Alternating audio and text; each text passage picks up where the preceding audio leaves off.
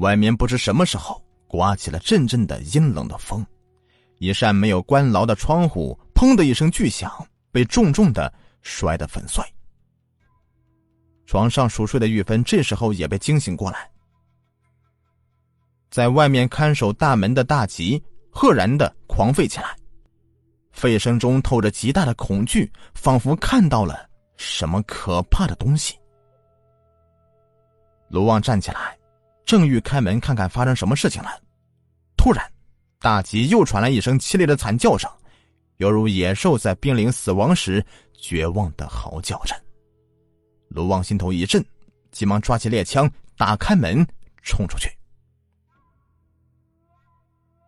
暗淡的星光下，大吉被活生生的撕成两截，五脏六腑散落的满地都是，死状。诡异可怖，惨不忍睹。卢旺浑身颤抖，背上的冷汗又不断的涌出来。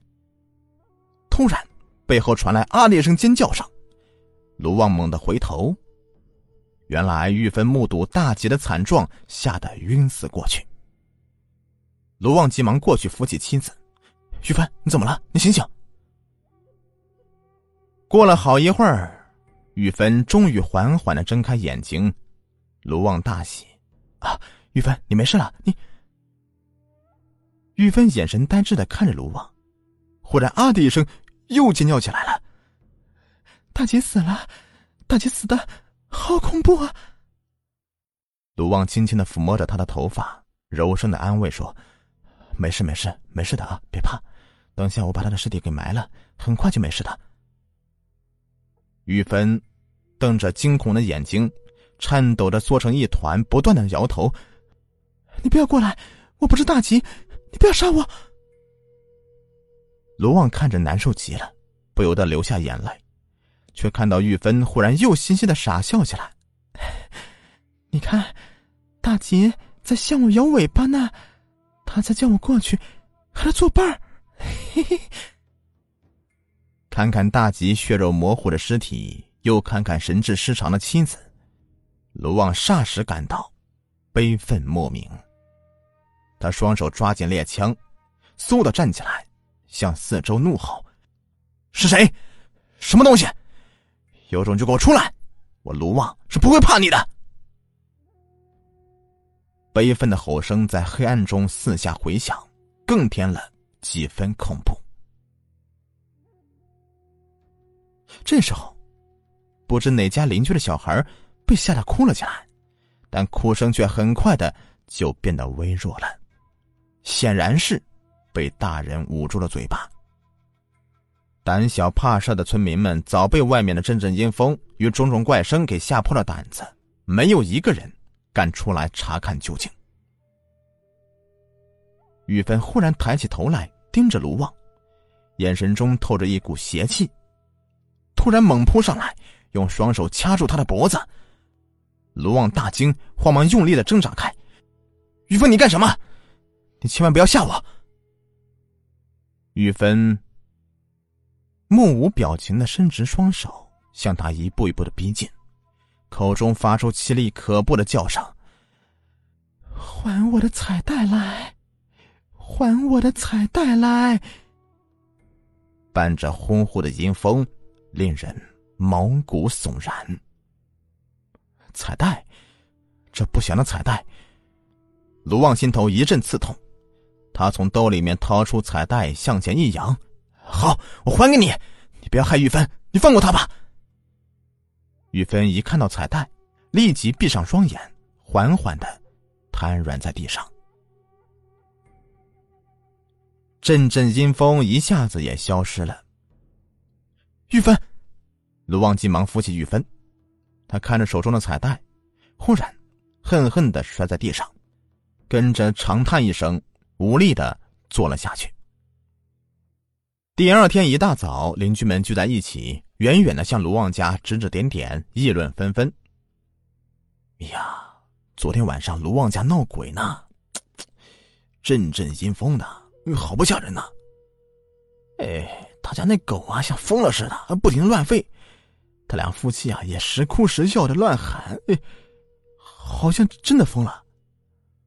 哎，一定是卢旺在外面惹了什么不干净的东西回来了，昨天在作怪了呀。哎，对对对对，他俩夫妻啊，一定是中邪了。吱的一声，紧闭的大门打开了，卢旺手提猎枪走出来，邻居们像见鬼似的，轰的躲得远远的，还不时探头探脑的过来向这边张望。卢旺阴沉着脸，低头不吭一声，反手带上门后，独自一人径直的向村口出发。他又来到那个发现七色彩带的那座林子，树木依旧是青翠的，只是他的心情再不像往日那么轻松和悠闲了。林子又密又大，身边再也没有大吉陪他认路。他只有凭借自己的记忆寻找那天入林的路径。转了大半天，总算是找到了那棵歪脖子大树。他仔细的向周围扫视一圈，没发现有什么异常现象，便掏出彩带搭在树枝上，将彩带两端照原样打了个结。他退后两步，望着这根。接二连三给自己带来不幸的七色彩带，心头是百般感慨。正打算离去，林子里蓦然阴暗下来，四周又刮起了呼呼的阴风，那情形就如昨夜是一样的。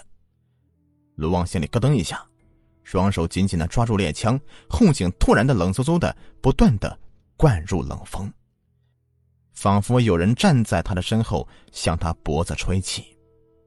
他豁然转身一看，顿时被吓得大惊失色。只见眼前站着一个时隐时现的人影，脸色惨白，一双眼珠子像金鱼眼一样凸出来，舌头也从嘴里面给伸出来，长长的垂在外面，样子极其可怖。卢旺只觉得一股寒意从脚底升起，一直升到心头。他手足发软，几乎是连猎枪也抓不牢了。他不假思索，手指迅速的扣动扳机，砰的一声，灼热的铁砂带着火光穿过了那个人影的身体，射在后面的大树干上面，冒出一缕缕青烟。